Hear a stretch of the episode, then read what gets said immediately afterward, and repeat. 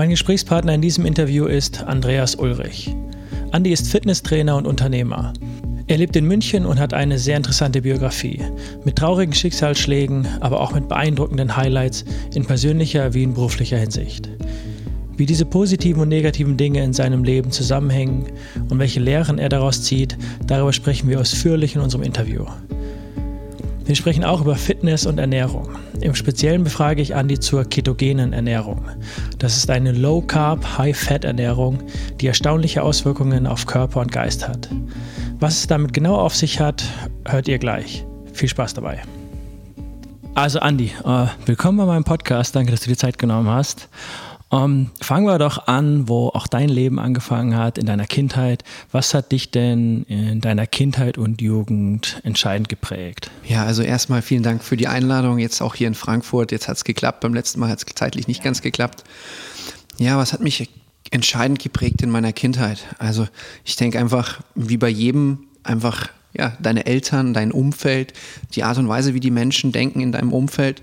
Und dann gar nicht jetzt mal nur an meine Eltern gedacht, sondern es gab eigentlich sowas, so eine Kultur von, ja, alle sind irgendwie krank und es ist ganz normal.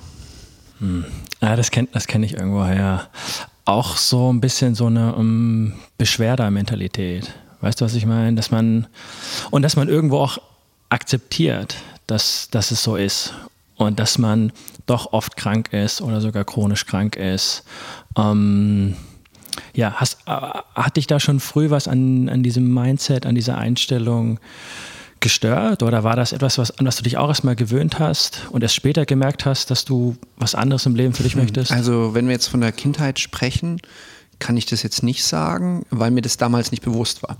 Da war es halt einfach so, du hast halt gesehen, okay, die Oma hat was, der Opa hat was, die Tante hat was, ähm, Mama ist krank, Papa ist krank, ich bin krank, ja. So, das war eigentlich so das Normale. Und ähm, ja, jetzt, wenn ich natürlich jetzt im Nachhinein drüber nachdenke, ähm, ich habe mir viel Gedanken gemacht über die Jugend. Jetzt, dass du mich direkt nach der Kindheit fragst, das ist für mich eigentlich so, ich sag mal, ja, so, so genau habe ich da jetzt auch nicht zurückgeguckt. Nee ist, nee, ist auch okay. Was war dann ähm, in den Jahren deiner Jugend? Ähm, wie würdest du die beschreiben? Was gab es da an einschneidenden Erlebnissen? Mhm. Also es ging eigentlich los, halt eben, also jetzt Kindheit, ich habe jetzt gerade so, als du mich gefragt hast, ein bisschen Gedanken gemacht und wenn ich da halt einfach mir so zurückdenke, ist so, ja, jetzt mit meiner, ich sag mal, mit meinem Wissen als Ernährungsberater und Trainer, Coach, denke ich mir so, ja, ist eigentlich kein Wunder, wo das so Stück für Stück hingeführt hat und halt auch, dass, ähm, ja, wenn halt jemand einfach mal stärker krank war, recht gleich mit großen Hämmern gearbeitet worden ist, um wieder gesund zu werden. Also auch Antibiotika war halt etwas, was es öfters gab. Ähm, wahrscheinlich, weil einfach eine, einfach, das war einfach so eine Kultur, so, mh, hm, auch eine Angst vielleicht, was passiert, wenn man da jetzt nichts macht, wenn man nicht zum Arzt geht.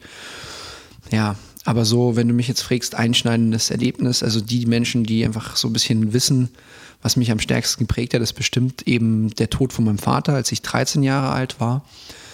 Und ja, das ist wahrscheinlich auch einfach so ein Punkt, warum es danach dann auch, ich sag mal, ich noch stärker immer wieder überprüft worden bin und eben weil es ein Herzinfarkt war, eigentlich von Arzt zu Arzt geschoben worden bin von meiner Mutter. Ja.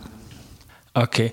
Und hast du dich da, ähm, in welcher Rolle hast du dich, äh, wenn ich das überhaupt fragen darf, ähm, in welcher Rolle hast du dich da nach dem Tod deines Vaters gesehen? Ja, also in, also in dem Moment habe ich keine Ahnung, in, welchem, in welcher Rolle ich mich gefühlt habe oder sonst was. Die Erkenntnisse kamen erst später. Aber ähm, was natürlich spannend war, und also ich, ich bin da jetzt nicht mehr böse oder so, sondern es ist halt auch so, wie es einfach gelernt worden ist, als mein Vater, ich glaube, noch nicht mal raustransportiert worden ist aus dem Wohnzimmer. Jetzt gehen wir in ganz schön tiefe Themen, traurige Themen. Aber es ist halt auch, ich sag mal, die Geschichte und eine Geschichte, die mich zu einem sehr positiven Menschen gemacht hat, der das Beste rauszieht. Das wollte ich jetzt einfach nur mal sagen, wenn wir da weiter rum, rumbasteln. Ähm, ja, klar. Ja, ich glaube, das war wirklich so der Moment, als mein Vater noch gar nicht rausgebracht worden ist, wo meine Tante kam und mir auf die Schulter geklopft hat und gesagt hat, so, jetzt bist du der Mann im Haus. Kümmer dich gut um deine Mutter und deine Schwester. Ich glaube gar nicht, dass sie das wirklich wahrgenommen hat, was sie da eigentlich gemacht hat. Das war so, ja, also jeder, der sich so ein bisschen auskennt, ist natürlich, das ist natürlich eine Wucht, ähm, die sich erstmal unglaublich gut angefühlt hat. Ja, also es war natürlich in dem Moment ein schreckliches Erlebnis, aber als er dann so gezeigt worden ist, ähm, ja, so und so machst du den Kaffee und ähm, ja, bei mir gab es dann so einen kleinen Impuls, aber ich habe dann halt auch gesagt, okay, Wäsche waschen gelernt, kochen gelernt, Mama glücklich machen, Schwester glücklich machen, auch so gewisse Sachen halt, also schmerzhafte Themen nicht mehr ansprechen, weil du sorgst dafür, dass alles so zusammenhält. Also richtige Alltagsverantwortung im Haushalt und so. Also es hat mit dem Klaps von der Schulter, würde ich mal sagen, angefangen. Das war so was, ja, da gibt es bestimmt in dem Coaching so ein Fachwort, wo man sagt, so, also wo du halt auf so eine gewisse Bahn gelenkt worden bist und ja, da sich das eigentlich ganz gut anfühlt, manchmal Verantwortung zu haben oder auch, ich sag mal, Macht zu haben, ja, weil die beiden fanden das ja eigentlich ganz toll, ja, auf einen Schlag dich erwachsen zu fühlen und hey, ich darf was machen. Also das habe ich alles in dem Moment nicht wahrgenommen, aber ich so, so rückwirkend erkläre ich mir das so. Ähm, ja, habe ich das halt einfach gemacht. Das ist meine Aufgabe. Und äh, glaubst du jetzt so in der Retrospektive zurückblickend, ähm, dass dir da ab deinem 13. Lebensjahr in deiner Jugend um, vielleicht was anderes gefehlt hatte, oh, weil du das mehr ganz, hattest? Ganz, ganz, ganz bestimmt. Ganz, ganz, ja. Ist, ja, ist ein bisschen eine Suggestivfrage, ja, aber ich stelle es trotzdem. Also, ähm, ja, also ich denke mal so, ich habe schon so die meisten Sachen gemacht, die so ein Jugendlicher macht. Die Pubertät, würde ich sagen, die kam so ein bisschen zeitverzögert dann, kam aber dafür umso heftiger. Also, wo dann auch zu Hause die Fetzen geflogen sind, also wo dann halt irgendwann auch dann ich gemerkt habe, es ist mir zu viel, ich sehr stark in den Widerstand ge gegangen bin. Mich dann auch manchmal dafür natürlich total geschämt habe, weil ähm, halt in mir wahrscheinlich Wut und Energie war, die kein Ventil gefunden hat, so dass halt auch, ja, wenn ich mit meiner Schwester gestritten habe, halt so irgendwann halt das Fass zum Überlaufen gekommen ist. Und ja, ähm, ich Dinge gemacht habe, die ich nicht wollte, also so, dass sie einfach wirklich gefühlt so durch die Luft geflogen ist oder so, ja. Hm. Es ist da ist wahrscheinlich viel ähm, Leichtigkeit verloren gegangen. Ne? So eine leichtfüßige Art, die oft Kinder haben. Hm, ganz bestimmt halt. Also ähm, ich habe halt früh angefangen, mir eigentlich über alles, was ich tue, Gedanken zu machen. Ja, was hat das für eine Wirkung? Darf das jetzt sein? Ähm, ja, es ist spannend, dass du jetzt sagst, das Wort Leichtigkeit. Leichtigkeit ist so das Wort, wo ich sage, so zwischen 20 und 30, also ich hatte jetzt meinen 30. Geburtstag, wahrscheinlich die meisten Menschen mir so als Etikett draufgeklapst hätten. Ja.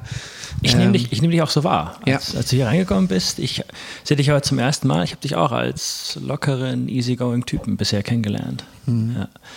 Ja. Ähm, wann hattest du 30.? An Silvester. Ja. An Silvester. Alles An Gute Silvester selbst, ja, vielen Dank. Ich habe am 19.12., ich weiß, wie es ist, in der Zeit Geburtstag zu haben. Ja. Die Leute sind gestresst, haben viel zu tun. Man hat Absagen an Geburtstagen und so. Ja, ich kenne das. Ist mein erstes, ich glaube, mein erster Geburtstag seit Jahren, dass ich wieder in Deutschland war. Denn normalerweise sage ich, verbringe ich lieber die Zeit im Winter im Warmen. Aber 30. Geburtstag mit Freunden feiern war natürlich schon eine besondere Sache. Ja, ja, ja. Wo, wohin fliegst du da so im Winter? Also meistens ist es einfach Thailand. Ja, da fühle ich mich sehr wohl. Ähm, und da habe ich so meinen Spot ähm, auf einer Insel, wo ich sag mal, wo Menschen sind, mit denen ich gerne Zeit verbringe, wo ich meinen Strand habe, wo ich meine Ruhe habe und einfach so die Energietage meistens fürs nächste Jahr und so dann meistens Mitte Januar zurückgekommen bin. Ah, noch, noch mal so ein Break zwischen den Jahren, in Ganz sich genau. gehen, was ist passiert, was soll noch passieren, okay. Mhm. Und äh, lass uns doch da gleich weitermachen. Wie war, wenn du jetzt äh, über vergangenes Silvester nicht im Urlaub warst, mhm. du hast dir aber vielleicht trotzdem Zeit genommen, um mal in dich zu gehen und zu überlegen, wie das Jahr war. Mhm. Wie, wie würdest du dein Jahr 2019 beschreiben? Ha. Also das ist ähm, eine gute Frage. Während 2019 war halt immer Action. Machen, machen, machen ähm, Dinge voranbringen. Ich habe mich, ja, ich sag mal, von einem Business getrennt, wo mir eigentlich, ich sag mal so, die Möglichkeit schon gegeben hat, einfach nur noch das zu tun, was ich eigentlich tun möchte, sodass einfach genügend Zeit und Geld vorhanden war. Das war für mich immer so ein Ziel. Also ich bin immer so ein freiheitsbestrebender Mensch, ja. Man sagt, ich möchte einfach das machen, wozu mir Spaß macht. Und das ist natürlich schon förderlich, wenn einfach genügend Geld und Zeit vorhanden ist. Ja. Und ja, dieses Business habe ich für ein neues Business aufgegeben. Ja. Ähm, in welcher Branche ungefähr? Also was ging es grob? Also ich selbst bin auch in der ja, einfach im Gesundheit, Fitnessbereich aktiv und in dem Fall habe ich einfach ein Netzwerk kreiert über die letzten viereinhalb Jahre, wo ich mit ganz vielen Menschen gearbeitet habe, aber auch an allem, was sie getan haben, auch daran teilgenommen habe. Also das heißt, je besser ich ihnen geholfen habe, das Ganze aufzubauen, desto mehr kam auch zu mir zurück. Und insofern war das eigentlich, ja, ich sag mal, sehr entspannt. 2017, 2018 auch mit vielen Reisen und 2019 halt wirklich sowas, wo ja, die meisten Menschen haben mich für verrückt gehalten, ich aufgegeben habe, einfach für ein spannendes Projekt. Und während 2019, deine Ausgangsfrage, wie war 2019 für dich, habe ich es gar nicht so richtig wahrgenommen, aber 2019 war unglaublich anstrengend. Wir hatten da einfach, wir launchen quasi was, was etwas, was neu nach Europa kommt, auch wieder ein Produkt und mit Zoll und mit schwierigen Shipping-Sachen und so viel Verwaltungskram. Und zwar sind die meisten Menschen einfach immer gut drauf oder so, aber es sind viele, viele Rückschritte, äh, Rückschläge und Schwierigkeiten. Und ja, so, ich würde mal sagen, so im November habe ich dann so langsam gemerkt, puh, ja, das war echt anstrengend, sehr, sehr anstrengend. Und manche Menschen denken ja auch immer, hey, der ist immer positiv, der ist immer, der zweifelt nicht, ja. Also November, Dezember, da habe ich mir richtig Zeit genommen zum auch Zweifeln, zum Grübeln, zum Neuausrichten. Ähm, spannend ist bei mir meistens, dass wenn ich eigentlich dann einfach mal so ein bisschen weniger mache, also eigentlich für mich fühlt es sich an wie nichts tun. Die meisten Menschen in meinem Umfeld würden sagen, ja, du machst halt ein bisschen langsamer. Für mich fühlt sich an, oh Gott, ich mache nichts. Ja, ähm, ja stelle ich dann fest, wenn ich einfach mich regeneriere, nee, ist alles auf dem richtigen Weg. Es war halt einfach nur viel. Aber 2019, so, ich würde mal sagen, 90 Prozent der Menschen, mit denen ich gesprochen habe, für die war dieses Jahr 2019 wirklich, wirklich hart. Ja.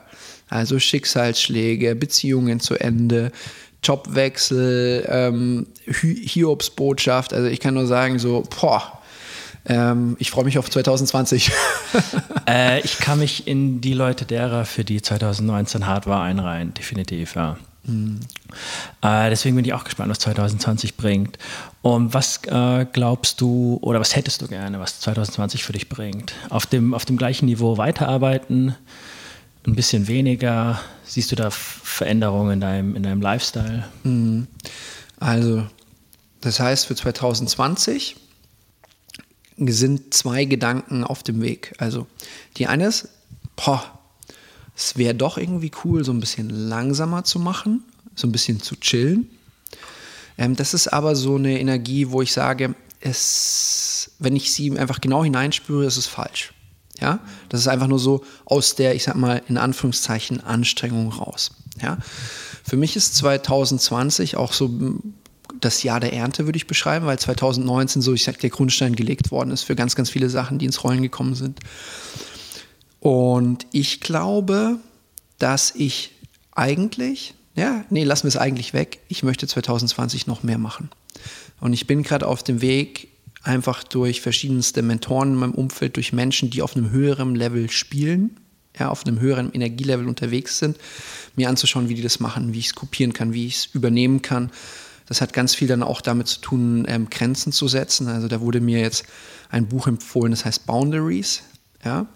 Also wie grenze ich mich ab, wie lasse ich das Gute rein, wie grenze ich mich von Energien ab, die ich nicht brauche ähm, und ähm, ja, wie gehe ich zum Beispiel mit Menschen um, die meine Zeit nicht schätzen. Das heißt, ein Mensch, der mich dreimal das gleiche fragt, und zwar nicht, weil er es nicht kapiert, das ist ja noch in Ordnung, sondern weil er einfach zu faul ist, sich das irgendwie aufzuschreiben, ja, oder es direkt in die Tat umzusetzen und einfach null Respekt davor hat. Ähm, also zum Beispiel, wenn ich jemanden, wo ich weiß, ähm, also, oder ich, ich würde sagen, jeden Menschen versuche ich, dem seine Zeit zu respektieren, weil Zeit ist für mich eine der wichtigsten Güter. Ja. Und ähm, das heißt, wenn jemand mit meiner Zeit nicht umgeht, für mich ist das so manchmal so ein bisschen respektlos. Zeit ist ja. das Einzige, was du nicht wieder gut machen kannst. Die ist verloren, die ist weg. Ja, ja. Ja. Und das wäre zum Beispiel so ein Punkt so mit diesen Boundaries. Also wie kann ich eigentlich meine Energie noch mehr erhöhen? Wie kann ich noch produktiver sein? Wie kann ich äh, meinen Körper hacken, dass er besser regeneriert? Gestern äh, spannende Sache hat auf Facebook ein anderer ähm, ja, Trainerkollege oder Researcher besser gesagt, ähm, der als auch Professor arbeitet, ich glaube acht Bücher, ähm, einfach ähm, Fotos von acht Büchern gepostet zum Thema Vagusnerv. Ja, und der Vagusnerv, das ist ja der Nerv, der auch so den Parasympathikus aktiviert. Also das heißt, unser Körpersystem was uns dabei hilft, zu regenerieren und zu runterfahren.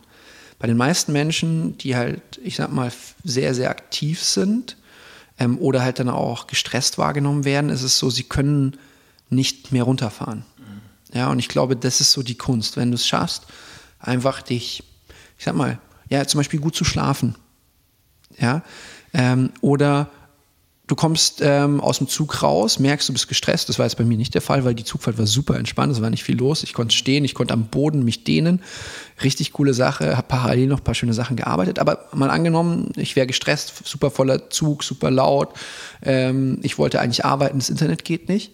Ähm, wenn ich fünf Minuten mir einfach nur Zeit nehmen würde und ganz bewusst atmen, Fokus auf die Ausatmung, könnte ich quasi wieder meinen Körper hacken und den Parasympathikus, ich sag mal, aktivieren, sodass einfach die Körpersysteme runterfahren, sich die Atmung verlangsamt und ja, einfach, ich sag mal so, alle ähm, Prozesse im Körper arbeiten, die mir helfen, dass einfach das Cortisol-Level runtergeht. Ja, so als Beispiel. Und genau nach solchen Sachen bin ich auf der Suche. Ich will höher spielen 2020. Ja. Du hast zwei Themen angesprochen, die bei mir und definitiv bei so vielen Leuten, die gerade zuhören oder zuschauen, auch Thema sind, nämlich Grenzen setzen und lernen zu entspannen. Hm. Ja. Äh, das sind ganz, ganz, ganz wichtige Themen. Gerade in der Welt, in der wir so viel Input über unser Handy bekommen, über die vielen Leute in, du wohnst in München, ich wohne in Frankfurt am Main. Mhm. Und um, zum Entspannen, ich, ich meditiere auch. Mhm. Ich, ich, benutze eine App namens Headspace. Mhm. Ähm, mit der macht man ähm, Guided Meditation, geführte Meditation. Ja. Da geht es auch viel um Atem, um Wahrnehmung von deinem eigenen Körper, oh, darum, Dinge wahrzunehmen und die zu akzeptieren, nicht mhm. zu bewerten. Hast du da in der Richtung auch, das ist gerade schon angerissen, ähm, auf den Atem achten, den Körper in Anführungszeichen runterfahren? Ähm, ist das äh, eine Technik, die du hauptsächlich benutzt oder gibt es da noch andere Wege, wie du äh, versuchst zu entspannen? Hm. Jetzt merke ich gerade, wie ich so einfach so atme. Ja, also das heißt so, bei mir ist das selten so was, wo ich sage, ähm, ich habe so einen Baustein für mich, den ich verwende, um jetzt gezielt zu entspannen. Ich kenne ganz viele und ich empfehle meinen Kunden immer den verschiedensten. Aber wenn du jetzt mich fragst, wie ich das mache, ist es so, ähm, ja, ich sage manchmal gerne über mich selbst, eigentlich bin ich so, ich sag mal in Anführungszeichen, ein fauler Mensch. Mhm. Ja, das heißt, ich versuche eigentlich immer Wege zu finden, um das Ergebnis zu bekommen, was ich möchte, ohne jetzt zu sagen, hey, ich muss jeden Morgen meditieren. Ja? Okay, also du hast keine ganz strikte Routine, an die du dich immer hältst? Absolut nicht. Okay. Nee, also ich, ich gebe es ganz offen zu. ich weiß, wie, wie genial Meditieren sein kann. Ich finde es absolut genial, was da abgeht. Ich habe so viele Bücher darüber gelesen. Aber wenn mir eine Sache schwerfällt, ist es genau das. Ja, also das, das heißt. Meditieren oder Routine? Ja, meditieren einmal und routiniert meditieren. Was für mich super geht, ist zum Beispiel, wenn du über Meditation sprichst, ich bin auf irgendeinem Event, sagen wir, ja, sagen wir, ich bin in Thailand unterwegs, da ist Yoga, da ist Meditation und so, weil ich fahre da so ab. Und ähm, das Krasse ist, ich, ich da auch, weil ich irgendwie gelernt habe, über die Jahre doch loszulassen in echt tiefe, äh, tiefe Entspannungszustände ab. Das ist schon faszinierend.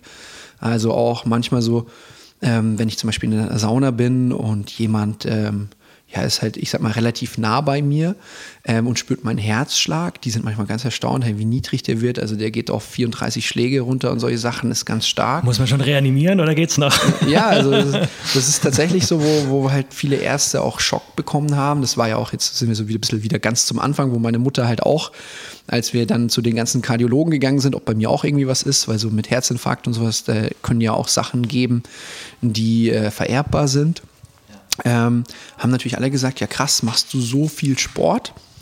Und damals tatsächlich habe ich noch nicht so viel Sport gemacht. Ich war sogar sehr unfit, also computersüchtig würde ich sagen. Pizza Döner gab es recht oft. Und ähm, ja, deswegen ein spannendes Ding. Aber ähm, wenn du mich jetzt fragst, ähm, ich denke, das Wichtigste ist, dass einfach Bewusstheit dahin kommt, was du haben möchtest. Ja. Und durch das ähm, viele Training, durch auch früher Yoga, was ich gemacht habe, oder eben in dem Burnout, den ich, den ich dann war, als ich gemerkt habe, oh, ich habe mir jetzt echt zu viel Verantwortung auf die Schultern geladen, ähm, ich war dann nur noch krank, also ich sag mal so zwei, drei Jahre nachdem eben mein Vater gestorben war. 14, 15, 16 Jahre. Ja, genau, sowas, da ging es dann einfach richtig ab. Ja, also da war es tatsächlich so, dass ich im Bett lag und mir gewünscht habe zu sterben, weil ich einfach es nicht mehr verlassen konnte, so starke Kopfschmerzen hatte, keine Luft mehr bekommen habe durch die Nase und so. Also so eine absolute Überforderungssituation.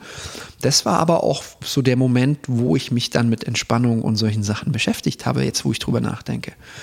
Also ich glaube, mit 14 oder 15 Jahren ähm, habe ich ähm, in dem Zimmer von meiner Mutter heimlich, weil es mir so peinlich war. Sie hört nicht zu.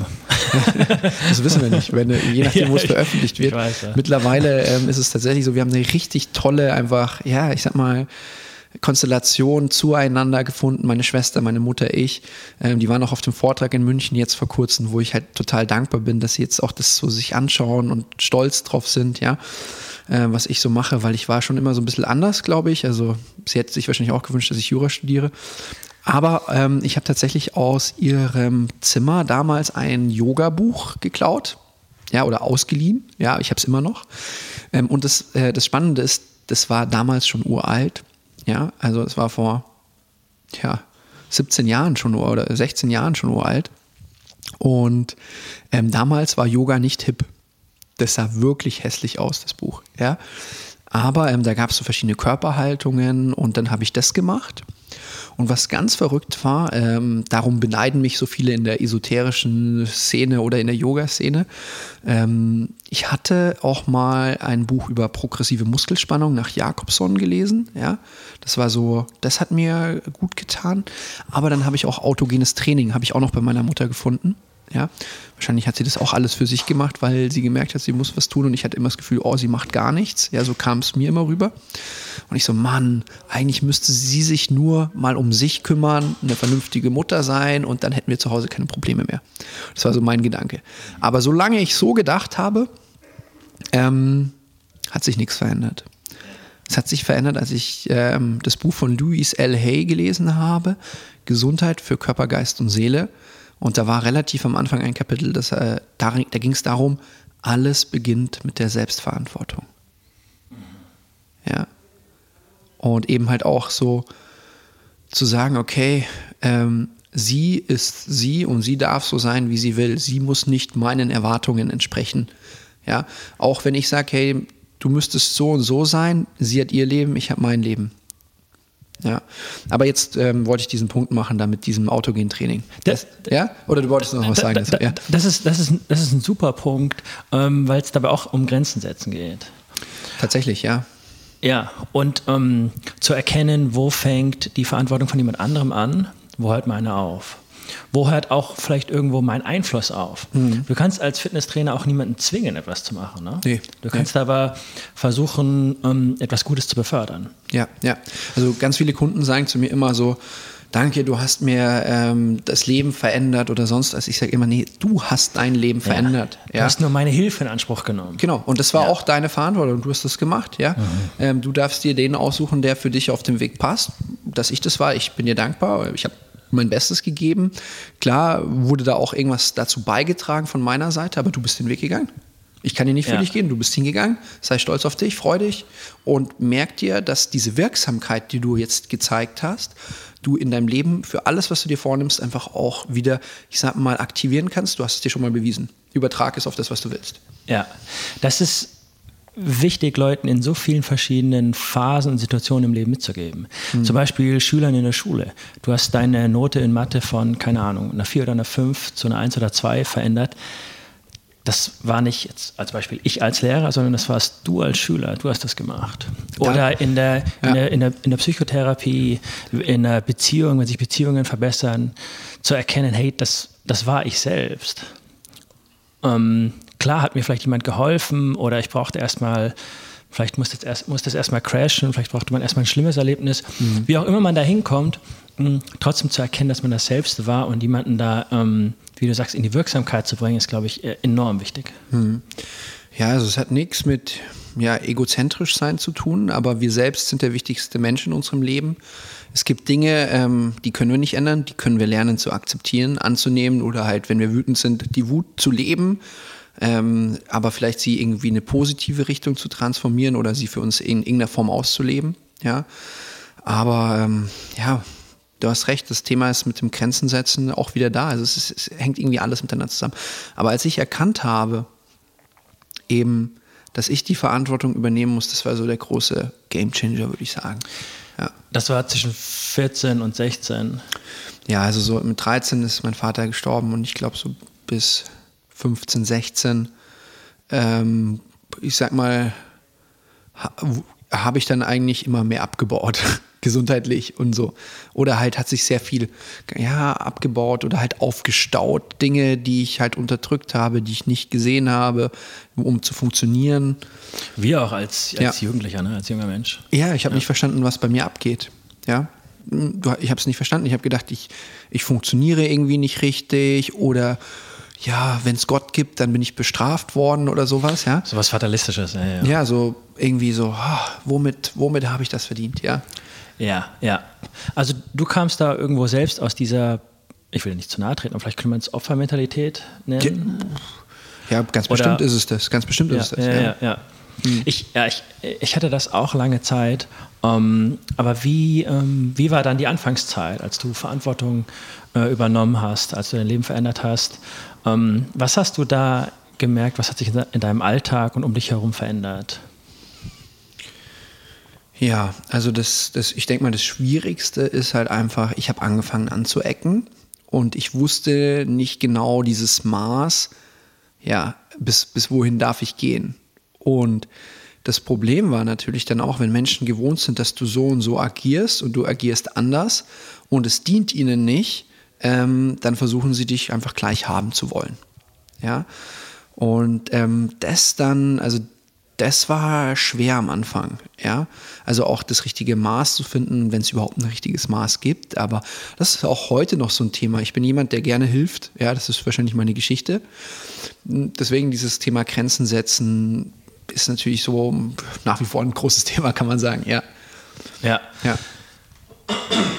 Ähm, ich, äh, ich hatte das auch vor äh, ein paar Jahren in meinem Leben, als ich angefangen habe, Grenzen neu abzustecken. Mhm. Und da habe ich gemerkt, dass ähm, ich plötzlich, nicht plötzlich, das war ein Prozess, ne, aber dass äh, Freunde und auch Familienmitglieder gemerkt haben, ah, okay, das kann ich mit dem gar nicht mehr machen. Mhm. Das geht nicht mehr. Mhm. Cooles Gefühl dann im Nachhinein, das ist wenn krass. du merkst, so zu sagen, oh, oh, okay. Und manchmal oder meistens ist es dann sogar, dass du mehr Respekt bekommst. Ja, absolut, absolut. Mhm. Und dass die Leute, die, ich habe gemerkt, die brauchen, um das Lernen zu respektieren. Und auch ich musste mich erstmal daran gewöhnen, weil das war so neues Terrain, ne, das ich noch nicht abgesteckt habe. Wie auf so einer Landkarte, die ich noch nicht entdeckt habe und ich musste erst selbst vordringen. Mhm. Also ich glaube, ja? Entschuldigung, ich glaube, ich habe da einfach, wenn ich so einfach mir überlege, jetzt von mir selbst oder auch von Menschen, einfach wo ich beobachte, wo sie sich stark verändern, was super hilfreich ist, ist, ähm, wenn man in ein komplett anderes Umfeld geht.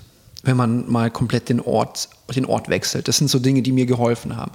Also bei mir ist es ja so, ich glaube, es war mit 17 Jahren bin ich dann von München nach Venedig gelaufen. Ja, das sind 550 Kilometer. Das sagst du gerade so nebenher, aber ja. das ist eine krasse Sache. Ja, also das ist so, ja, ja, also es ist eine krasse Sache, sagen wir es mal so, ja.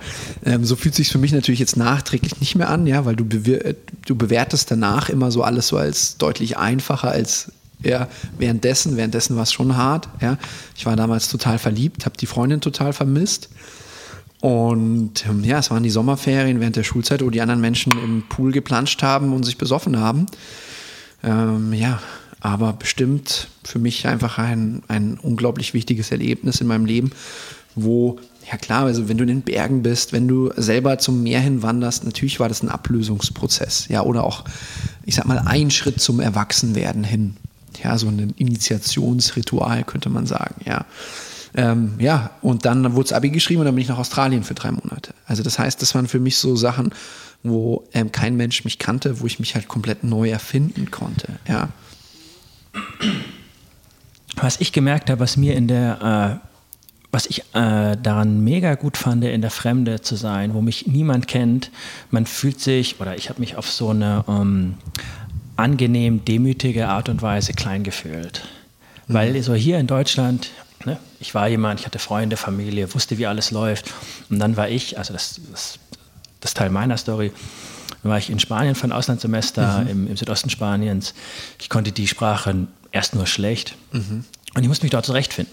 Ja. Und ähm, neue Freunde finden, zu verstehen, wieso antworten die in der Uni auf Mails nicht, weil sie keinen Bock haben, weil sie mhm. Spanier sind, weil du zu denen kommen musst. Mhm. Und solche, solche Sitten und Bräuche und Strukturen, in die du dich erst reinarbeiten musst. Und ich kam zurück nach Deutschland mit ganz neuem, mit einem ganz neuen irgendwie ähm, einer ganz neuen Wertschätzung für mhm. Deutschland, für mein Leben dort, für das, was ich dort habe. Mhm. Und habe das nicht so als gegeben genommen, dass ich dort Freunde habe, dass ich weiß, wie es dort läuft, dass ich, dass ich hier Muttersprachler bin in Deutschland. Mhm. Ähm, das hat irgendwie meine Wertschätzung, meine Einstellung zu vielen Dingen nochmal neu kalibriert. Hattest du Erfahrungen in der Richtung auch, nachdem du aus der Ferne wieder nach Hause kamst? Also jetzt mit Australien, wo ich mit 18 rübergeflogen bin und da dort drei Monate war, wäre demütig tatsächlich das falsche Wort. Das habe ich auf anderen Reisen erlebt. Also ich habe natürlich ganz viel gelernt, Flexibilität anpassen, ähm, eigenständig sein. Wie bekomme ich eine Telefonnummer? Wie bekomme ich ein eigenes Bankkonto ähm, in einem neuen Land und solche Sachen? Ähm, den Flug buchen, wovor ich natürlich am Anfang tierisches hatte. Ähm, gebe ich jetzt zu viel Geld aus, weil ich einen zu teuren gebucht habe? Ähm, klappt das mit der Uhrzeit und so solche Kleinigkeiten? Ähm, aber demütig wäre das falsche Wort. Okay. Meine Flexibilität wurde größer. Und statt demütig würde ich sagen, ich habe gelernt, mich großartig zu fühlen. Ja. Ah, wow, die ganz andere Richtung. Ja, ganz andere okay. Richtung. Also ja. so einfach so, ähm, ich hab, bin mit Menschen in Kontakt gekommen, die mir einfach ganz tolle Sachen gesagt haben, ähm, die mich ganz anders gesehen haben als ich mich selbst. Und dann habe ich mir gedacht, ja, das fühlt sich gut an, das nehme ich. Ist gekauft. Und somit eigentlich, ja, einfach, einfach eine andere Identität angenommen, kann man so sagen. Ja, oder hat, entdeckt in mir, weil mhm. Identität klingt immer so nach Maske. Also wir tragen, denke ich, ganz viele Masken, wo ich jetzt gerade dabei bin, ganz viele auch wieder abzulegen, einfach zu mehr zu diesem Kern zu kommen. Aber ich denke mal so, was halt spannend ist zu sehen, ob du jetzt die eine Richtung denkst oder die andere Richtung, beides ist komplett wahr. Also hat ja Henry Ford schon gesagt, whether you think, ähm, ähm, was hat er denn gesagt? Whether you think, ähm, ob du glaubst, dass du es machen kannst oder nicht. Genau. Ähm, beides ist richtig. Beides ist richtig. Das ja, ist ja, das ja. Zitat, was ich gerade so, whether you think you can or you think you can't, both is right. So ungefähr, ja. Und das ist ja so das Spannende, dass halt im Prinzip alles variabel ist. Ja. Also du selber einfach deine Welt kreierst. Ja, genau, genau das wollte ich auch gerade sagen. Und in, ähm, in diese Richtung scheint es ja schon sehr früh reingekommen zu sein. Mit 15, 16, als du gemerkt hast, hey, ich muss hier was, ich muss hier was verändern, mhm. ich muss mir mein Leben selbst aufbauen. Und dieses, um mal ein paar Jahre in deiner Biografie weiter zu, mhm. äh, weiterzuspringen, dieses äh, sich etwas selbst aufbauen, das Leben selbst in die Hand zu nehmen, ähm, wie, wie gestaltet sich das in deinen 20er Jahren? Ja, also. Ähm, Insbesondere auch beruflich. Beruflich, ja, also ich war total unsportlich, oft krank und so, habe dann durch die Alpenüberquerung eine Heilpraktikerin tatsächlich auch psychologische Sitzungen. Das war eigentlich einfach nur ein älterer Mann, ähm, der mir zugehört hat und bei allen Ideen, die ich hatte, gesagt, ja mach doch, ja mach doch. Ähm, dem und dem würde ich mal das und das sagen, ja so, ja, mach doch, das darfst du schon. Und ich halt immer so, darf ich das jetzt? Oder ja, ist das wirklich in Ordnung? Ja, ja. So lief ungefähr das, die gesamten Sitzungen ab, was genau das Richtige war für mich. Ja? Das einfach so, ja, nicht weniger nachdenken, sondern so, ja, ich glaube, das wäre gut, wenn du es machst. Probier es mal aus. Bestärken ja. und umsetzen, ja. Im Prinzip habe ich halt einfach nur alles erzählt, hab, hatte Ideen und er so, ja, probier mal aus, mach mal. Ja. Und so kam auch die Alpenüberquerung. Ich so, ja, hey, kann ich das machen, meine Mutter allein lassen? Er so, ja, ja, die ist schon groß. So, ja, also der hat das echt immer so auf eine, eine recht lustige Art gemacht, ja. Und dann so, ja, und Australien so, ja, das, das würde ich auch machen. Ja. Und ähm, ja, von, von un, unfit zu ein bisschen fitter ähm, wollte ich dann, bevor ich nach Australien bin, was, was wollte ich studieren? Eigentlich Medizin. Fand ich natürlich super spannend, aber ähm, da war mein Abi nicht gut genug dafür. Also so Mathe, hast du ja auch vorhin gesagt, da wollte ich noch was zu sagen. So, das ist ja auch spannend. Ich habe lauter Einser geschrieben, weil mein Vater mir immer eine, einen Euro gegeben hat für eine Eins. Als er tot war, ähm, bin ich dann so langsam auf vier, fünf runtergerutscht. Und dann, als es halt darum ging, halt wirklich das Abi zu schaffen, ähm, habe ich dann alles nachgelernt und wieder auf eine Zwei geschafft. So, also wo halt schon eigentlich faszinierend ist, dass auch Dinge, wo du jetzt vielleicht nicht super talentiert zu bist, aber mit Fleiß wieder dann in jede Richtung lenken kannst, ja auch sehr, sehr spannende Erfahrungen. Also so dieses Beispiel führe ich mir zum Beispiel immer vor Augen bei Sachen, die ich nicht so gerne mache oder mir schwer tun, wie zum Beispiel Buchhaltung, habe ich jetzt auch gemeistert, ja. Ähm, genau. Aber ja, ich habe Lust gehabt, Sport zu studieren.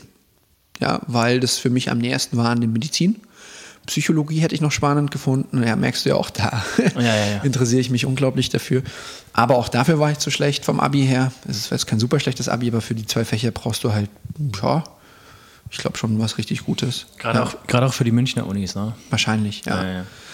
Und ja, dann habe ich meiner Mutter gesagt, ja, ich studiere Sport und sie wusste. Ja, fand sie jetzt nicht so ganz so gut, aber hat es dann auch irgendwie akzeptiert. Und dann hat sie aber zu mir gesagt, hey, aber wenn du jetzt studierst, dann studierst du gleich nicht erst noch so rum, Dings. Und dann bin ich aber durch die Prüfung gefallen. Dann bin ich nach Australien und dann, als ich zurückgekommen bin, ähm, habe ich halt Sport studiert, kurz davor noch im Fitnessstudio gearbeitet, also vor der Australienreise, danach, bevor das Studium losging, so auch ein bisschen Geld zusammenbekommen. Ähm, und dann, der Beginn meiner Selbstständigkeit war so, ich habe eine Freundin ähm, trainiert, die gesagt hat, boah, ich will Personal Training, ja. Und ich so, boah, hey, komm, machen wir mal kurz so einen Deal, so gibst mir 20, 30 Euro, super, bin ich super fein mit, das ist ja das Doppelte, das Dreifache, was ich im Fitnessstudio bekomme. Ähm, und ähm, ihr hat das gefallen, sie war beim Babysitten bei jemandem zu Hause und die Person hat gesagt, oh, nach der zweiten Schwangerschaft, ich ich, ähm, ja, ich dehne mich aus, ähm, ich fühle mich nicht wohl. Und sie so, ach, da kenne ich jemanden. Da war ich gerade in Kroatien mit Freunden und kriege einen Anruf, ja, äh, sind Sie Personal Trainer? Ich so, ja, ja. Und sie so, ja, ähm, ja, wie wird es ablaufen? Ich so, ja, schnell was überlegen. Ja. ähm, ja. Und sie so, ah, das klingt super. Und dann, ja, was kostet denn das? Habe ich gesagt, 60 Euro. Ach echt? Cool, ja, dann machen wir das dreimal die Woche. Ach stark, damit hast du nicht gerechnet, ne? Nee, und dann dachte ich mir so, also jetzt pass auf, 60 plus 60 ist 120 plus 60, was, 180 Euro die Woche? Krass. ja, ja, ja, ja. Und dann ich so, okay, jetzt, ähm, also ich, warum ich das auch bekommen habe und da weiterempfohlen worden bin, ist, ich war zwar noch nicht, nicht kurz in dem Bereich, aber ich habe halt alles geliebt, aufgesogen und eingeatmet und ich habe einfach mein Bestes gegeben. Ja? Und als ich dann diese Chance bekommen habe, habe ich dann einfach noch mehr Gas gegeben und habe gesagt, okay, Momentum, Flow. Habe jedes Buch gelesen, jede Fort ich habe alles, was ich an Geld verdient habe, sofort wieder reinvestiert. Und so ist es dann halt einfach Stück für Stück entstanden. Ja, wie kam mein zweiter Kunde zustande? Also es war recht witzig. Ähm, der Beginn meiner Selbstständigkeit hat noch einen zweiten Punkt. Mein Chef im Fitnessstudio hat mir immer so erzählt, ähm, ja, Personal Training, da bist du noch viel zu jung, dir glaubt ja eh kein Mensch irgendwas. Und ich dachte mir so, ich habe schon jemanden, hey, ja. Und ähm, dann war es so, da war dann schon Uni und da war eine Prüfung, wo eigentlich die Leute regelmäßig durchgefallen sind. Und es war Mittwoch und am Freitag war die Prüfung. Und am Mittwochabend hat mich mein Chef vom Fitnessstudio angerufen und gesagt, hey, hast du die E-Mail gesehen, du kommst schon morgen. Ich so, ich habe keine E-Mail, wohin soll ich morgen kommen? Ja, morgen, ähm, da ist die Geräteeinweisung eine Fortbildung für neues Gerätesystem. Ja. Ich habe eh schon so auf Functional Training gestanden, also so Geräte fand ich eh nicht spannend. Ähm, aber ich habe zu ihm auch gesagt, hey du, also bei aller Liebe, ähm, ich bin 450 Euro Kraft, ja. Ähm, ich habe übermorgen eine Prüfung, ich habe mir den ganzen Donnerstag eingeteilt, um für Freitag zu lernen. Seine Antwort war, wenn du da nicht kommst, brauchst du gar nicht mehr kommen. Und dann habe ich gesagt, ja, Chef, aufgelegt. Und dann habe ich mir nochmal Gedanken gemacht und habe gesagt, mm -mm, das widerstrebt mir so, das spricht gegen all, alle meine Werte und das finde ich absolut nicht in Ordnung. Und dann habe ich gesagt, okay, Telefon wieder in die Hand genommen, angerufen und gesagt, du Chef, ich kündige, brauchst du schriftlich. Und das war dann so der Start. That's it. Ja. Und dann habe ich ihm gesagt, schon, okay, mit der einen Kundin verdiene ich eigentlich schon mehr als die 450 Euro. Ich bräuchte eine zweite Kundin oder Kunden, dann wäre es super, super cool. Ja, ich hatte keine Ahnung, wie das funktioniert. Ich habe dann gesagt, komm, jetzt machen wir eine Facebook-Seite, dann schreiben wir da irgendwelche tolle Sachen. Ähm, damals, das ist echt spannend. Ich war damals mehr von mir überzeugt als heute. Heute bin ich demütig. Aber, Ah, haben wir's damals, wieder, okay. aber damals war es tatsächlich so, ich, ich dachte, ich bin der Größte, habe schon eine Kundin, hol mir jetzt den nächsten Kunden. Ja, also so eine positive Naivität mit Leichtigkeit gepaart und stolzer Brust. Super Sache, wenn du deine Selbstständigkeit startest, wenn auch Qualität halt mit dabei ist. Also das war halt schon so der Fall. Jeder Mensch, der mit mir gearbeitet hat, wusste halt auch, konnte sich auf mich verlassen, dass das, was ich noch nicht weiß, ich aber herausfinde oder einen Experten dazu hole. Ja. Also ich denke, das war das Geheimrezept und Manche nennen es Schicksal, manche Gesetz der Anziehung. Ich wollte unbedingt eine zweite Kundin. Ich war irgendwo in Grünwald im Park, ähm, habe die Tochter der Kundin trainiert, weil die Mutter krank war. Ähm, die hat Tennis gespielt und ich so, okay, jetzt trainiere ich ein Kind, krass. Ähm, Koordinationsleiter ausgepackt und solche Skills, so ganz schnelle Bewegungen machen, einfach so Tappings nennt man das, ja. Skippings und solche Sachen. Und dann kam eine Frau auf dem Fahrrad ähm, hergeradelt zu, mir und der Koordinationsleiter, ist vorbeigeradelt, hat angehalten und wieder umgedreht und so zu mir gesagt, ja, sind Sie Personal Trainer? Wieder die Frage, ich so, ja. Ich so, haben Sie eine Karte? Ich so, ja. Hatte ich vor einer Woche gemacht. Ja. Ich so einfach so alles so neu erschaffen, Visitenkarte, Website, solche Sachen. So, ja, dann geben Sie mal her. Ja. Und ja, die Karte habe ich hergegeben. Und ja, eine Woche später kam ein Anruf zum Mittagessen und mich kennenlernen und über alles sprechen. Ja, mit der Dame habe ich gestern auch gesprochen. Also das heißt, da ist einfach eine ganz, ganz lange schon Verknüpfung da, wo mittlerweile auch Freundschaft ist, wir öfters mal zum Essen gehen und halt einfach, ja, sehr, sehr viel Dankbarkeit. Trainierst ja. du die Frau noch? Nee, tatsächlich gerade nicht, weil ähm, der Mann jetzt auch im fortgeschrittenen Alter einfach schon ein Thema hat. Aber kann ich jetzt nichts Ja. zu sagen. Nein, ja. alles okay. Ja, ja. Klar. Okay. Also Andi, du bist auch, ähm, hast dich in deinem beruflichen Bereich auch in Richtung ketogene Ernährung entwickelt, hast dich viel damit befasst. Das ist seit, ich würde sagen 2015, 2016 auch in der Podcast-Welt auf YouTube ähm, viel besprochen. Für meine Zuschauer, die es oder Zuhörer, die es noch nicht auf dem Schirm haben, was ist denn überhaupt ketogene Ernährung? Ja, also ich, ich hole mal ganz kurz aus, weil jetzt haben wir so ein bisschen einen Sprung, ja. Also das eine ist halt so vom Coaching her, habe ich halt, also wir haben ja gesagt, wie ich ins Personal Training gekommen bin. Ja, das ist so das eine. Und ähm, meine Vergangenheit, wo ich sehr wenig Energie hatte. Das heißt, meine Energie zu erhöhen, ist für mich einfach ein ganz, ganz wichtiges Thema. Und mit allem, was, ich sag mal, meiner Meinung nach gute Trainer in der Ernährung machen, ist, sie versuchen es, dass der Fettstoffwechsel besser funktioniert. Ja, das ist so dieses große Ding. Weil wir oft halt einfach durch eine, ich sag mal, sehr schlechte, in Anführungszeichen, Ernährung, was ist schlecht, was ist gut, das müsste man definieren, aber durch sehr viel, ich sag mal, verarbeitete Produkte, durch sehr viel Zucker, durch ähm, zu viel Kohlenhydrate, durch zu oft Essen, durch zu viel Essen, durch zu viel Stress, haben wir es halt geschafft, unseren Stoffwechsel zu zerstören. Ein anderes Wort für Stoffwechsel ist Metabolismus, richtig? Stoffwechsel, Metabolismus, Ja, ja, okay, genau. genau. ja. Und wenn du jetzt sagst ketogene Ernährung, also ich bin, ich, ich finde die ketogene Ernährung super spannend, aber ähm, mich jetzt so wirklich als ketogene Ernährungsexperte zu positionieren, ich glaube, das wäre nicht so ganz das Richtige. Ja, da gibt es wirklich Leute, die sind viel krasser in dem Bereich drin. Ich selbst habe mich ketogen ernährt letztes Jahr im, im ich glaube, Oktober war es. Also September oder Oktober ist ja nicht so wichtig, ich meine den ganzen Monat. Aber mit meinem ganzen Tun und Wirken versuche ich es Menschen wieder leichter zu machen, in den Zustand der Ketose zu kommen. Ja, also Ketose ist einfach der Zustand, wo der Körper einfach Ketonkörper produziert, was der potenteste Energieträger ist, den es gibt. Ja, dazu haben wir jetzt dann ja auch dann gleich noch einen Vortrag, den wir hier im Hotel noch machen und in München hatten. Und ähm, ja, da gibt es verschiedene Sachen. Also ich habe die letzten Jahre mit einem Stoffwechselprogramm gearbeitet, mit ganz vielen Gesundheitsexperten, Ärzten, Heilpraktikern, Trainern, Ernährungsberatern, Psychologen, weiß nicht was, ähm, was im Prinzip in die gleiche Richtung geht. Ja, es war nur sehr viel komplexer. Ja, also ähnlich kompliziert wie die ketogene Ernährung. Ähm, wo ich jetzt einfach gucke, ist, was sind die leichten Wege, dass Menschen die ersten Schritte machen können. Weil wenn wir jetzt über Ernährung sprechen, ist es doch so, jeder weiß, was zu tun ist, oder? Aber keiner tut's. Oder wenige tun's. Wenn wir über Gesundheit sprechen, wenn wir über überhaupt Fitness sprechen, ich kann dir genau verraten, was du tun musst, damit du zu mehr Energie kommst. Magst du es wissen? Go for it. Okay, beweg dich, schlaf viel, hab keinen Stress, hab wenig Stress oder hab gezielten Stress. Training ist ja auch Stress. Also Stress, dann wieder kein Stress, Stress, dann wieder kein Stress und immer mehr Stress, sodass du wächst. So wächst der Muskel.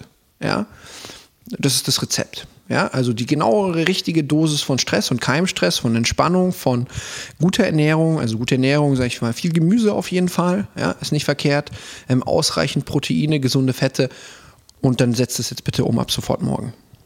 Ja, auch die Handyzeit würde ich reduzieren, weil Handyzeit, äh, das stresst uns, dieses Blaulicht und dann immer erreichbar sein. Jedes Mal, wenn wir drauf gucken, gibt es einen Dopaminkick. Gar nicht gut. Mhm. Ja. Das sind so Kurzrezepte, um mehr Energie zu bekommen. Nee, nee, das ist jetzt so das, wo ich sage, hey, ich habe dir jetzt die komplette Anleitung gegeben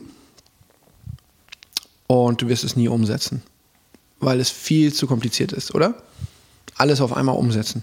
Ja, vor allem möchte man ja etwas nicht nur für ein paar Tage verändern, sondern langfristig zum Guten verändern. Genau. Und da etwas in eine positive Gewohnheit zu verändern, das ist, glaube ich, das Schwierige. Das ist die Kunst. Und das ist halt auch, ich sag mal, der Unterschied zwischen einem Ernährungstrainer, Personal Trainer und einem Coach. Ja, weil der Coach, der hört dir erstmal genau zu was, was hat bei dir bereits in der Vergangenheit geklappt? Wobei tut es dir schwer? Was war der Auslöser, wenn du etwas gemacht hast? Äh, was gut lief, aber dann ist das und das äh, ähm, Erlebnis gewesen oder die und die Situation und du bist rückfällig geworden. Mhm. Ja, und da gibt es natürlich so individuelle Tipps, die man machen kann. Oder die Art und Weise, wie ich immer mehr mit Menschen arbeite, ist, ich gucke, was sind Dinge, die sie umgesetzt bekommen jeden Tag oder wie implementieren Sie eine gesunde Basis, auf der Sie dann spielen können?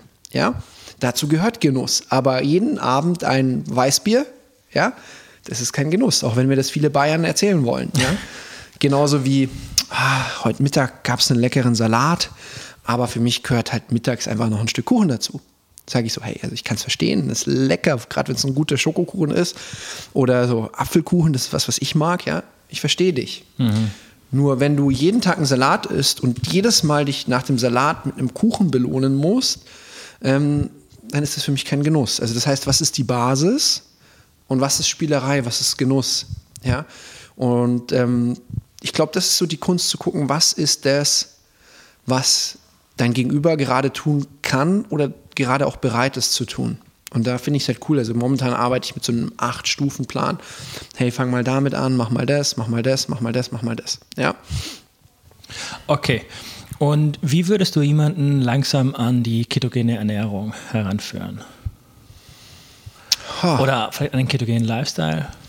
Also jetzt, wenn du jetzt wirklich sagst, ketogene Ernährung, müsste ich mir erstmal überlegen, warum soll der das machen? Also wenn wir jetzt mal wirklich von ketogener Ernährung sprechen, ist es so, die ketogene Ernährung wurde entwickelt, ich glaube so in den Ende der 20er Jahre, 19, ja, äh, Ende der 20er Jahren von verschiedenen Ärzten, weil herausgefunden worden ist, dass zum Beispiel übers Fasten auch Ketonkörper erzeugt äh, werden können und bei epilepsiekranken Kindern das super hilfreich war. Ja, das heißt, die ketogene Ernährung ist ein bisschen anders jetzt als zum Beispiel jetzt ähm, eine Low Carb Ernährung oder Paleo Ernährung zurück zur Steinzeit. Also es geht schon auch in diese Richtung, aber eigentlich wurde sie speziell entwickelt medizinisch, um, ich sag mal, ähm, Menschen mit besonderen Herausforderungen zu helfen. Ja, ja. Und dabei, um mal äh, darauf einzugehen, was da im Körper passiert, der Körper kann verschiedene Brennstoffe haben. Mhm. Einer ist Glucose, richtig? Ganz genau, ja. Und eine Alternative ja. oder ein, ein anderer Brennstoff sind ähm, Ketogenkörper. Also wäre, also der Brennstoff wäre Fett, was dann zu Ketonkörpern ja. wird, ja. Ja, genau. Ja. Und man kann in Anführungszeichen in komplette Ketose kommen, wenn man die Glukoselevel so weit runterfährt, dass man ich kann es nicht benennen, ich kann es nicht beziffern, dafür kenne ich mich nicht gut genug aus, mhm. aber sehr, sehr wenig Glucose im Körper vorhanden ist und deutlich mehr Fette, im besten Fall natürlich gesunde Fette. Dann switcht der Körper in diesen ketogenen Zustand. Das ist richtig. Also, und da, ja. noch ganz kurz, und da ähm, berichten viele Leute, ich war 2015 ein paar Monate in Ketose, ohne zu wissen, dass es das ist, weil ich mich da noch nicht auskannte. Mhm. Ich habe nur nur Wasser, Grüntee und Salat konsumiert, monatelang Ach, und das war's. Aha. Und ich habe genau das gemerkt, was so viele auch beschreiben. Ich habe mich mental klarer gefühlt. Mhm. Ich habe immer gut geschlafen. Ich wow. hatte nie Probleme äh, einzuschlafen, was ich zuvor hatte. Mhm. Ich hatte nie Probleme durchzuschlafen, was ich zuvor hatte. Mhm. Ich hatte über den Tag verteilt konstant Energie. Mhm. Dieses Nachmittagstief, wir haben jetzt 15.20 Uhr, eigentlich ist das gerade genau die Zeit, zu der es bei mir die Energie ein bisschen, ein bisschen crashen sollte, genau. Mhm. Ähm, aber das habe ich gerade nicht und auch, auch damals nicht. Mhm. Und ähm, ich habe mich auch äh, mental viel klarer gefühlt. Mhm. Ich habe Dinge einfach klarer gesehen, Entscheidungen lockerer getroffen, weil ich wusste, auf was es ankommt und was nicht. Wow. Und diese Mental Alertness, sagt man im Englischen, mhm. Ähm, das habe ich total gemerkt. Mhm. Und ähm, das nur als Beschreibung für die äh, Zuhörerinnen und Zuhörer, die mit äh, diesem ketogenen Zustand nicht so viel anfangen können. Puh. Also ich habe gerade wieder richtig Lust, mich komplett 100% ketogen zu lernen. Ich jetzt auch, wo ich sage. So, wow, also, also ich habe das besser, das besser, das besser, das besser, das besser, das besser, das besser. Ja, aber ich kann es bestätigen. Und also ich kenne diesen Zustand auch, also zum Beispiel schon übers Fasten. Ähm, zum Beispiel in Thailand habe ich das mal gemacht, da war ich auch zehn Tage im, im Schweigekloster mal, auch nicht, also auch ähm, Reden gefastet, ja. Also verrückte Sachen, aber wir bleiben mal beim Ernährungszeugs, ja. ja. Wir brauchen ähm, Teil 2 Interview. Wir brauchen Interview Teil 2. ja, das können wir uns überlegen. Ähm, aber ja, alles, was du beschreibst, ähm, wird der, dem Zustand der Ketose zugesagt. Und bei mir war es so, dass ich im Dezember 2018 einen Anruf bekommen habe, eben von meinem Kollegen, vom Sascha, guter Freund auch. Hey, pass auf, es kommt was nach Europa, natürlich ein Produkt, was dich auch in Ketose bringt, innerhalb von ja, 30 bis 60 Minuten. Und ich so, Sascha, willst du mich verarschen? Ja. Also, weil ketogene Ernährung ist schwierig. Also, ja, wenn du ein großes Warum hast und wenn du verstehst, wofür du es machst, alle Gründe, die du aufgesprochen hast, sollten eigentlich ausreichen, ja. Ähm, aber ich weiß halt, dass 80, dass das 80, 90 Prozent der Menschen sagen würden, nee, das mache ich nicht, das kriege ich nicht hin. Also für mich gehört halt mal Party machen so dazu und solche Sachen. Ja. Genau, und noch ganz kurz, warum es ähm, etwas Besonderes ist, schnell in Ketose zu kommen. Der Körper muss von dem Glukosebrennstoff auf den Ketogenbrennstoff switchen und das ist nicht so easy. Das macht man nicht normalerweise nicht in ein, zwei Stunden. Viele, viele fasten erstmal ein, zwei Tage, switchen mhm. dann auf eine ähm, High-Fat, Low-Carb-Ernährung. Ganz genau. Ähm, und dann wäre also, noch die Ketogrippe. Ja, genau. Ich mhm. hatte zuerst Kopfschmerzen vom Vereinsten. Mhm. Ich habe die nicht wegbekommen. Also erst nach ein paar Tagen. Mhm. Und dann da kam ich so, da habe ich das Tal gesehen. Aber ganz klar gesehen. Das Land, um, wo Milch und Honig fließt, so ungefähr, ja. Genau, ja. Mhm. Und hier verknüpfen wir ja zwei Themen, nämlich um, deine mehrere Themen. Einmal das Ernährungsthema, ketogene Ernährung, mhm. dann ähm, deine Leidenschaft, Leuten zu ähm, einem gesünderen, einem fitteren Lebensstil zu Ganz verhelfen genau, ja. und dein Unternehmertum, richtig? Absolut, ja. Okay. Und als Sascha dich angerufen hat und dir davon erzählt hat, ähm, mhm. wie ging es dann weiter und wie ist der Stand mit dem Projekt heute?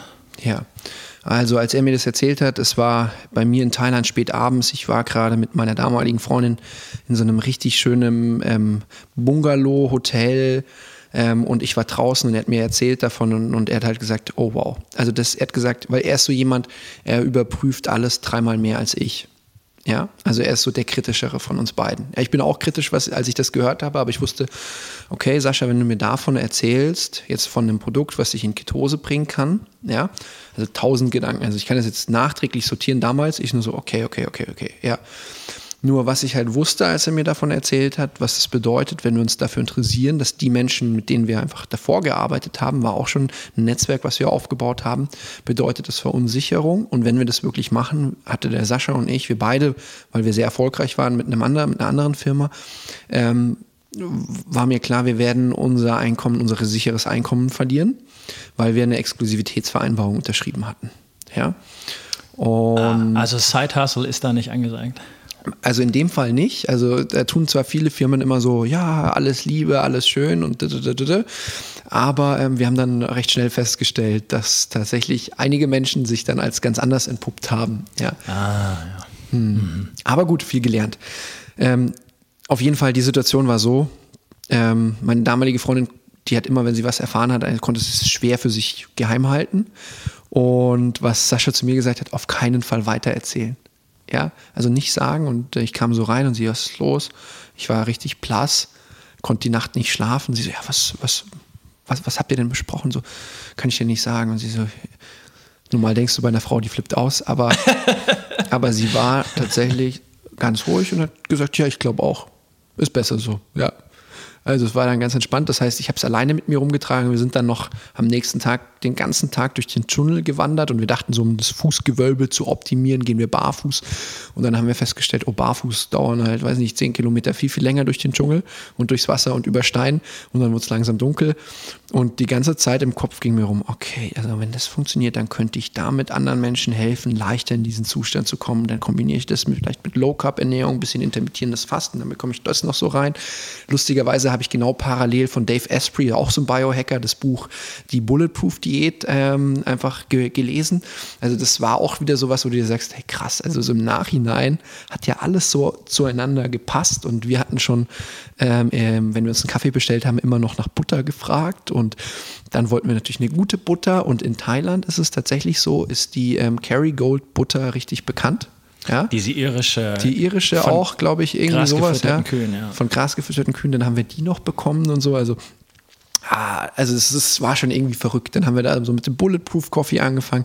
So kam eins zum anderen, ja. Aber wenn du jetzt sagst, als du mir von ketogener Ernährung erzählt hast, habe ich mir gedacht, oh ja, ich hätte auch wieder Lust und so. Aber es ist halt so, wenn du jetzt dich zu 100 Prozent, also wenn du wirklich in die Ketose gehen willst und ganz viele Menschen sagen zu mir, ja, ich habe schon mal ketogene Ernährung gemacht, ich war schon mal in Ketose, ja, ich weiß, wie sich anfühlt. Und, ähm, und ich frage sie dann gerne ganz oft, ja, und was für einen Ketonwert hattest du? Die meisten messen es nicht, ja. Genau. Und das ist so der Punkt, der, ähm, dass ganz viele von denen, die denken, sie waren in Ketose, hatten schon andere coole positive Effekte gespürt ähm, oder dachten, sie haben sich ketogen ernährt, aber sie waren nie vernünftig in der Ketose. Ja, also das ist halt auch so was, wo ganz viel Unklarheit einfach drüber herrscht. Ja. ja.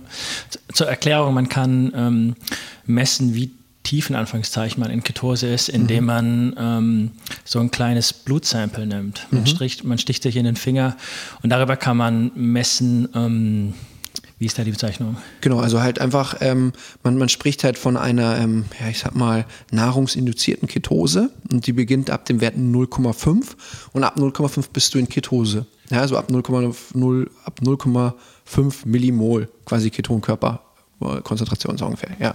Ja, ja. Mhm. Und das Testgerät kostet 30 Euro, das haben oft Diabetiker und du kannst einfach andere Streifen reintun. Ähm, und wenn jemand wirklich jetzt Interesse hat, halt auch ähm, zum Beispiel ja, das therapeutisch einzusetzen. Also da gibt es ja auch einige Bücher zu, unzählige Studien zu. Ähm, also bei wirklich Themen, ähm, Psyche oder weiß nicht was, ähm, was mit dem Darm, ähm, wenn man da einfach dann an den Ärzten einfach, ich sag mal, glaubt, da sind dann oft sehr hohe Ketonwerte notwendig. Ja. Also hoch wäre 4, 5, 6 Millimol, richtig? Oh, ja. Ja. Das wäre ordentlich. Also so in die, ja, also das ist dann schon richtig ordentlich. Ja, ja. ja. Ich glaube, so nach Fasten und wenn man dann in die ketogene Ernährung streng umsteigt, ist man bei 1, 2, sowas, ne? 1, 2 Millimol. Also während dem Fasten kommst du schon auf sehr, sehr hohe Werte teilweise. Ja. Und ja, wie schnell das Ganze geschieht, hängt einfach davon ab, ähm, ja, wie du davor mit dir umgegangen bist, wie viel Zucker du gegessen hast.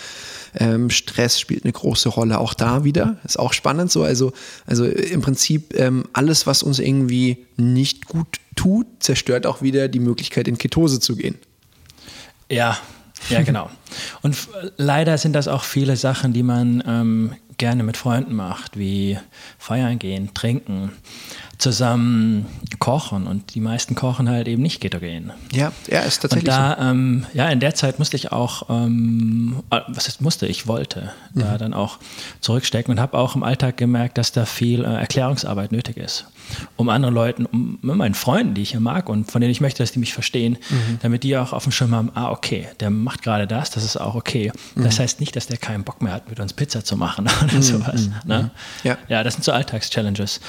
Und man man sollte vielleicht auch dazu sagen, äh, nicht alle Leute können ähm, vertragen überhaupt ketogene Ernährung. Ganz genau. Also das ist halt auch so was, wo ich sage, ähm, einmal ist halt immer die Frage, macht es Sinn für die Person? Ja, an sich macht es teilweise für jeden Sinn und über einen kürzeren Zeitraum ist da auch jetzt eigentlich nichts bedenklich. Ähm, bei natürlich, wenn jemand irgendwelche Themen hat, Krankheit oder so, ja, da immer, immer mit dem Arzt abklären, das muss man immer so sagen. Ja. Wir spielen beide keine Ärzte im Internet. Ganz genau. Ja. ja. Ähm, genau. Und ähm, was für äh, Fitness-Benefits hast du denn gemerkt oder welche Fitness-Benefits kennst du äh, die vorhanden sein können, wenn man in Ketose ist? Ja, also ja, wenn du einfach leistungsfähiger bist, kannst du oder auch dich besser konzentrieren kannst, kannst du im Training mehr Gas geben. Ja, wenn wir jetzt ähm, einfach so dieses große Thema nehmen, Muskelwachstum, ja, Muskelwachstum sagen ja viele, ähm, ja, du brauchst fürs Muskelwachstum Ketonkörper. Ähm, ich sehe aber, äh, nicht Ketonkörper, sondern halt Kohlenhydrate, Kohlenhydrate sagen ja manche. Ich sehe aber so die größten Hindernisse daran, dass Menschen einfach gutes Muskelwachstum bekommen. Gerade wenn sie schon trainierter sind, dann wird es ja immer schwieriger. Eher darin, dass die Regeneration nicht gut funktioniert, dass der Schlaf nicht gut ist. Und da weiß man halt, dass mit Ketonkörpern das sehr gut funktioniert. Und dann ähm, wird da auch den Ketonkörpern noch eine antientzündliche ähm, Wirkung nachgesagt. Also das ist ja auch alles erforscht. Und das ist ja bei Kraftsportlern oder Bodybuildern wichtig, dass halt einfach nach dem Training die Entzündungen schnell abklingen, sodass sie öfters oder härter trainieren können. Also das heißt, Muskelwachstum wäre zum Beispiel so ein Punkt. Ja? Ähm, dann, wenn jemand zum Beispiel sagt, hey, ich möchte Fett verlieren, ähm, ketogene Ernährung ist perfekt dafür. Also es hilft dir wirklich so an die eigenen Fettspeicher wieder ranzukommen, ja.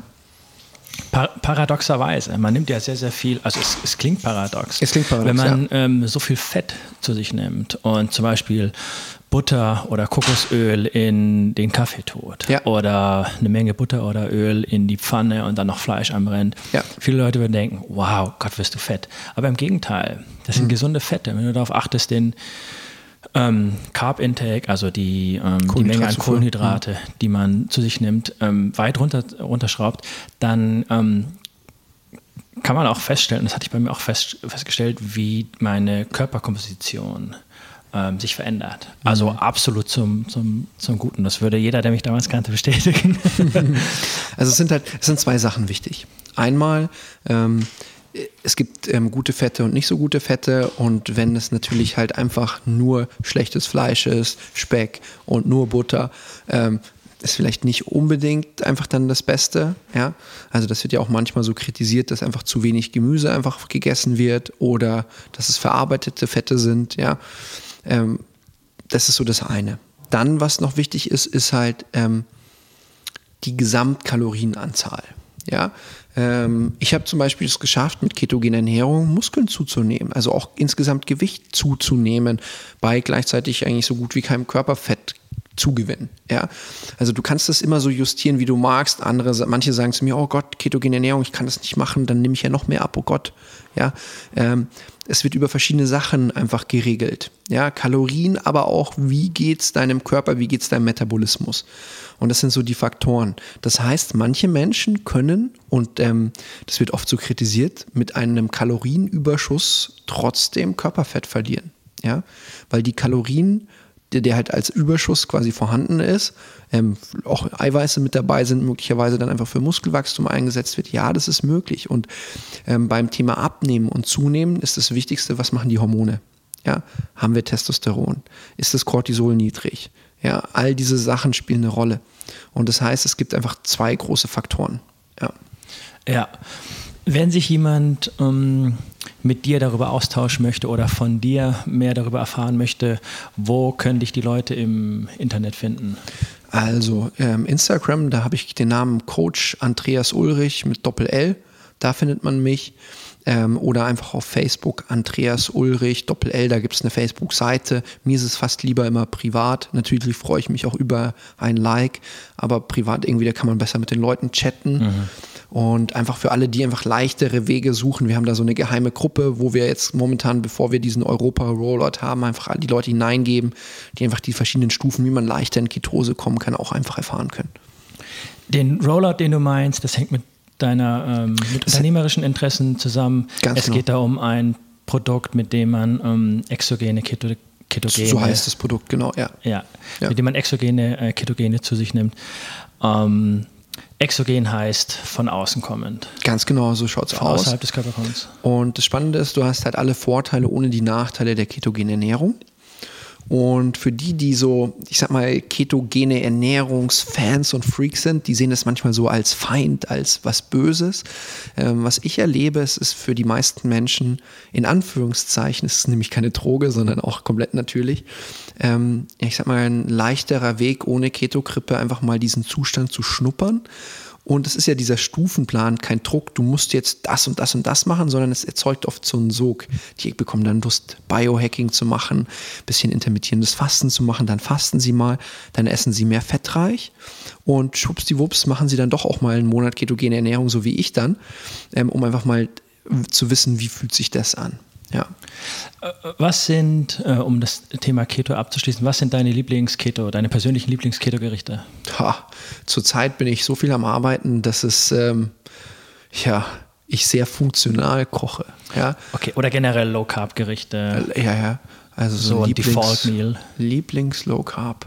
Also ich glaube, immer wenn ich so eine besondere Ernährungsweise habe, ernähre ich mich sehr, sehr funktional. ähm, aber ich werde sehr gerne bekocht. Also, das heißt ähm, tatsächlich, ähm, die Isabel Neumann, die hat mir neulich einen Schoko-Keto-Kuchen gebacken mit ganz, ganz viel Kokosöl drinnen. Also dafür könnte ich sterben. Also, das ist so, äh, okay. das ist echt eine, eine, tolle Sache. Aber was ich einfach gerne mache, ist halt ähm, tatsächlich, wenn ich frühstücke, sehr gerne ähm, einfach Eier zu essen mit Speck. Ich würde auch total gerne Avocado essen, aber die vertrage ich gerade nicht, warum auch immer.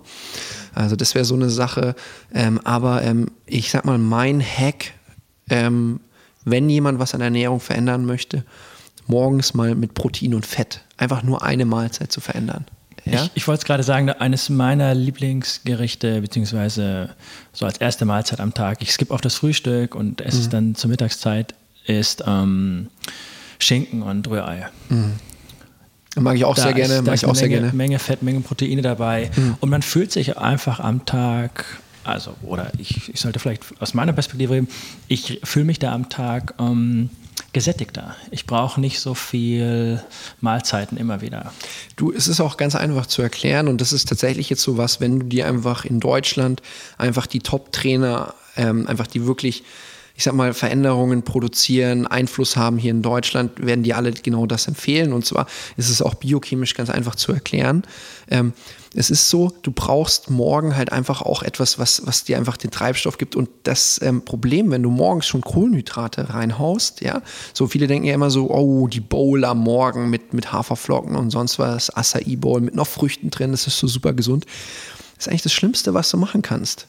Ja, weil ähm, Fruchtzucker, dann Kohlenhydrate, das heißt, das Insulin geht super hoch. Was macht Insulin? Insulin entspannt uns, speichert ein ähm, und ähm, sorgt dafür, dass äh, wir einfach so eine Kaskade an Hormonen bekommen, ja, wie zum Beispiel dann Serotonin, ja, einfach alles, was so Richtung, ähm, ja, ich sag mal, Richtung Einschlafen, Müdigkeit geht, ja. Die meisten kennen das, wenn sie mittags Pasta essen. Mm. Und also das ist so, wenn du, da sind wir eigentlich beim zweiten Tipp, wenn jemand einfach Bock hat, sowas zu essen, beste Zeitpunkt wäre abends. ja. Ganz anders als die meisten Menschen denken, ja. Ja, die oft mittags sehr viel Kohlenhydrate essen, nachdem man schon ein Frühstück vier, fünf Stunden vorher hatte. Genau. Ja. Oder halt äh, gerade am Frühstück, da würde ich halt wirklich sagen, hey, hinterfrag dein Frühstück. Wenn du eine Sache ändern willst, mein Tipp Nummer eins, wenn du frühstückst, Protein und Fett. Ja. Wenn du eine zweite Sache ändern magst, ess abends die Kohlenhydrate. Wenn du sie essen magst, probier mal, jetzt machen wir eine dritte Sache, hey, probier mal intermittierendes Fasten aus, aber mach es nicht jeden Tag. Weil wenn du es jeden Tag machst, verlierst du die positiven Effekte davon. Intermittierendes Fasten ist zwischenzeitliches Fasten, das heißt ähm, zum, Beispiel, zum, Beispiel, 16 bis 18 Stunden Fasten und dann in einem 6 bis 8 Stunden Zeitraum die Mahlzeiten zu sich nehmen. Genau. Wieso verliert man den positiven Effekt von zwischenzeitlichem Fasten, wenn man es jeden Tag macht? Unser Körper ist ein Genie, er passt sich an alles an, was er macht. Ja. Und wenn du ihn dann so ein bisschen einfach rausbringst, dann hast du auch, also es ist zum Beispiel auch spannend, halt auch morgens was zu essen, genauso wie es spannend ist, morgens nichts zu essen. Und deswegen wäre meine Empfehlung, dass du einfach von allem das Beste dir rausholst und ähm, ja, zum Beispiel halt, ich sag mal, nur drei bis vier oder fünf Tage dieses intermittierende Fasten machst und die anderen Tage frühstückst. Ja. ja. Das Schöne an dem, was wir gerade besprechen, ist, das kann jeder selbst super in Selbstexperimenten herausfinden. Absolut. Wieso nicht mal ein, zwei Wochen so, einen Monat so, jetzt im Januar sind ja Vorsätze, ähm, Vorsätze zu machen und hoffentlich auch einzuhalten. Sehr beliebte Sachen. Also wieso nicht ausprobieren? Und dafür kann man sich bei dir eine Menge Inspiration holen auf deiner Instagram-Seite, deiner Homepage, deiner Facebook-Seite. Uh, Andi, schon mal vielen, vielen Dank für das Interview. Ich habe noch ein paar Abschlussfragen. Okay, um, ähm, ich bin gespannt. Was ist dein Lieblingsbuch oder was sind deine Lieblingsbücher? Oh, ich warte mal. Ähm, ich gucke jetzt mal, dass ich es nicht vom Kopf her konstruiere, sondern so was als erstes kommt.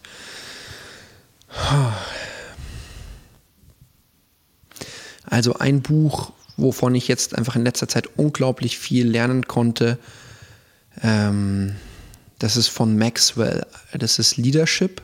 Ich glaube 21, 21 Tipps zum, ja, das müssen wir irgendwie in die Show Notes oder wie das heißt da reinschreiben. Ich, ja. ich werde es äh, noch einfügen. 21 Rules for Leadership, irgendwie sowas. Ne? Sowas, ja. Maxwell, M-A-X-W. Maxwell, ich habe immer gedacht, der heißt Steve, aber ich habe mich neulich mit jemandem darüber ausgetauscht und der hat mir gesagt, nee, es hat einen anderen Vornamen. Deswegen sage ich jetzt lieber nicht den Vornamen. Man würde es easy finden, wenn man es ja. googelt. Also das wäre so ein Buch, wo ich sagen kann, das hat mich in letzter Zeit sehr, sehr beeinflusst. Und ähm, wir haben ja auch so ein bisschen über die Vergangenheit gesprochen. Da würde ich gerne anknüpfen. Und dieses Buch Gesundheit für Körper, Geist und Seele, ja, von Louis L. Hay, das war für mich einfach der absolute ja, Game Changer, wo sich alles verändert hat mit der Selbstverantwortung und auch ganz spannend, was manche als esoterisch empfinden, ähm, hat sie ganz hinten im Buch für die verschiedensten Sachen wie Halsschmerzen, Erkältung, ja, so verschiedene ähm, Glaubenssätze, die dahinter stecken können, die auch ich sag mal, dieses Muster möglicherweise bedienen. Da muss man sich immer so vorsichtig ausdrücken. Ich glaube da ganz stark dran, aber ähm, dieses Buch kann ich auch ganz stark empfehlen. Gibt es eine Richtung, wo du noch was zu möchtest? Also Unternehmertum oder Fitness oder? Äh, ein Moment noch, äh, Ihr Nachname Hey, H-A-Y geschrieben? H-A-Y, ja. H-A-Y, okay. Ja. Ich werde es auch noch im Podcast oder auf der, ähm, in den Show Notes dazu schreiben. Ähm, Nee, das, das, das war schon prima so. Das äh, Buchtipps höre ich äh, selbst immer gerne und ich weiß auch, dass meine Zuhörer und Zuhörerinnen sicher auch immer gerne äh, neuen Buchinput bekommen. Äh, jetzt die allerletzte Frage: Wo siehst du dich selbst in, in zehn Jahren? Ja, das ist eine gute Frage. Also, das schwankt immer so zwischen diesem ja, Sturm und Drang, ähm, durch die Welt reisen, alleine das Single-Leben genießen und zwischen tatsächlich Familie, Haus, ähm, am liebsten irgendwo, wo Wasser ist. Ja. Ähm, so was wäre gerade ein mögliches Szenario. Muss also beides wäre möglich. Tatsächlich, beides kann ich mir sehr gut vorstellen. Und ich denke, ich lasse mich da einfach treiben, wo es mich hinzieht. Denn natürlich für eine Familie braucht es auch den Partner, wo es miteinander gut passt. Ähm, ja. Aber du wirst dich sicher nicht also was ich so rausgehört habe, eher nicht im Angestellten-Dasein oh. sehen, sondern. Ja, habe ich ja noch nie so richtig gehabt. Also wenn man 450 Euro Job dazu zählt, nein. Also als Selbstständiger, ähm, als Unternehmer. Ich werde jetzt dieses Business, wo wir angefangen haben, ähm, einfach so richtig durch die Decke schießen lassen in Europa. Eines der Gesichter dafür sein. Ähm, ich schreibe schon wieder in dem nächsten Buch. Also ich habe ja schon ein Buch geschrieben, Power Papa. Lustig, gell, Power Papa. Ich hab, bin gar kein Vater, aber ich habe es mit einem Vater geschrieben, also wie Väter spielerisch mit ihren Kids trainieren können. Das ist so eine Sache. Und jetzt jetzt gerade schreibe ich an dem Buch, ich bewege äh, mich, wohin ich will. Ja? Das ist der Buchtitel gerade. Das ist so. der Buchtitel oder Arbeitstitel, den ich gerade habe, wo halt ich mir genau über eigentlich die Fragen, die du gestellt hast, was sind die Tipps und Tricks, die mir geholfen haben, die Bücher, die Sätze in den Büchern, die für mich einfach den Unterschied gemacht haben oder auch ja so solche Sachen wie ähm, einen Wunschbaum, den ich mal gebastelt habe, ähm, wo so quasi so die ich sag mal, Wurzeln so deine Erfahrungen sind oder so das, was dich ausmacht. Der Stamm waren deine Erfahrungen und größten Erfolge und die Krone deine großen Wünsche und Ziele, den ich dann gebastelt habe. Das habe ich mit Kunden auch ganz gerne manchmal gemacht. Und tatsächlich, also jeder, der den gemacht hat, hat das Leben verändert und sowas möchte ich dann in das Buch auf jeden Fall mit hineingeben. Könntest du doch noch mehr Fragen. Kurz, kurz, wenn du schon mit so interessanten Sachen anfängst, ja. äh, wie funktioniert so ein Wunschbaum? Das ist gerade nur kurz angerissen. Okay, du nimmst ein großes Blatt Papier oder tust mehrere aneinander kleben. Du zeichnest ihn auf, also Wurzeln, Stamm und Krone. Und die Wurzeln sind einfach diese Eigenschaften, die dich ausmachen. Wenn du es nicht weißt, frag jemanden, mach dir richtig darüber Gedanken. Darüber kennst du, lernst du auch dich selber besser kennen. Der Stamm sind deine größten Erfolge und größten Erfahrungen, die dich geprägt haben, also Prägungen, ja. Also bei mir natürlich der Tod von meinem Vater. Ja, dann ähm, die Alpenüberquerung von München nach Venedig, die drei Monate in Australien, mein, meine Selbstständigkeit. Ähm, dann war ähm, in der Krone, als ich den damals gebastelt habe, halt so das Star in der Trainer, ähm, Coaching, Lifestyle-Szene zu sein, Buchautor, das stand dann alles in der Krone, das ist mittlerweile Realität. Das heißt, der Baum, der Mensch ist so das einzigste Tier, das sich manchmal Gedanken macht, ja, soll ich noch weiter wachsen? Ja, das würde kein anderes Tier machen oder Lebewesen. Ja? Ähm, und jetzt wäre es halt so, wenn man damit weiterarbeiten mag, äh, eigentlich Zeit für den nächsten Baum. Für den nächsten Baum oder ihn oder wachsen den noch, lassen. Den noch größer werden Je nachdem, ja. wie du es sehen magst. Ja. ja. Ah, interessant. Also es ist eine Visualisierungsmethode, wie zum Beispiel, ähm, dass du ein Wunschbuch hast oder eine Wünsche reinschreibst. Aber was ich sehr schön finde an diesem Wunschbaum, dass du dir halt auch Gedanken machst, was sind deine Wurzeln, was sind deine größten Erfahrungen, größten Erfolge. Da war es zum Beispiel auch, dass obwohl ich in Mathe richtig schlecht war, das ein Home drehen konnte und sowas. Ja, ja und das ist sehr inspirierend. Das ist eine schöne Zusammenfassung unseres Gesprächs, mhm. weil man daran auch die, ähm, das Thema Wirksamkeit, die eigene Absolut. Wirksamkeit erkennt. An, aus den Wurzeln, aus diesen Kerneigenschaften, die ich habe, konnte ich bisher das erreichen mhm. und ich möchte noch da und dahin. Genau. Andi, das ist ein tolles, tolles äh, Schlusswort. Ich danke dir vielmals für das Interview. Ähm, ich fand es sehr inspirierend. Die Leute, die zuhören, folgt Andy auf Instagram, auf Facebook, blickt auf seine Homepage. Ich bewege dich.de. Ja. Ich bewege dich.de und ähm, ich hoffe bis zum nächsten Mal, bis zu Teil 2. Ich denke, wir werden uns nochmal sehen und hauen das auch auf YouTube und überall hin, wo man es sehen kann, oder? Ganz genau, ja. Danke, Andi. Bis dann. Bis dann. Ciao. Nur noch kurz ein paar letzte Worte. Abonniert den Connecting Dots Podcast im Podcast Player eurer Wahl. Der Podcast ist auf Apple Podcasts, Google Podcasts, Spotify und auch allen kleineren Podcast-Playern zu finden. Wenn euch der Podcast gefällt, würde es mir sehr helfen, wenn ihr mir auf Apple Podcasts eine sehr gute Bewertung hinterlasst. Ich danke euch vielmals und bis zum nächsten Mal.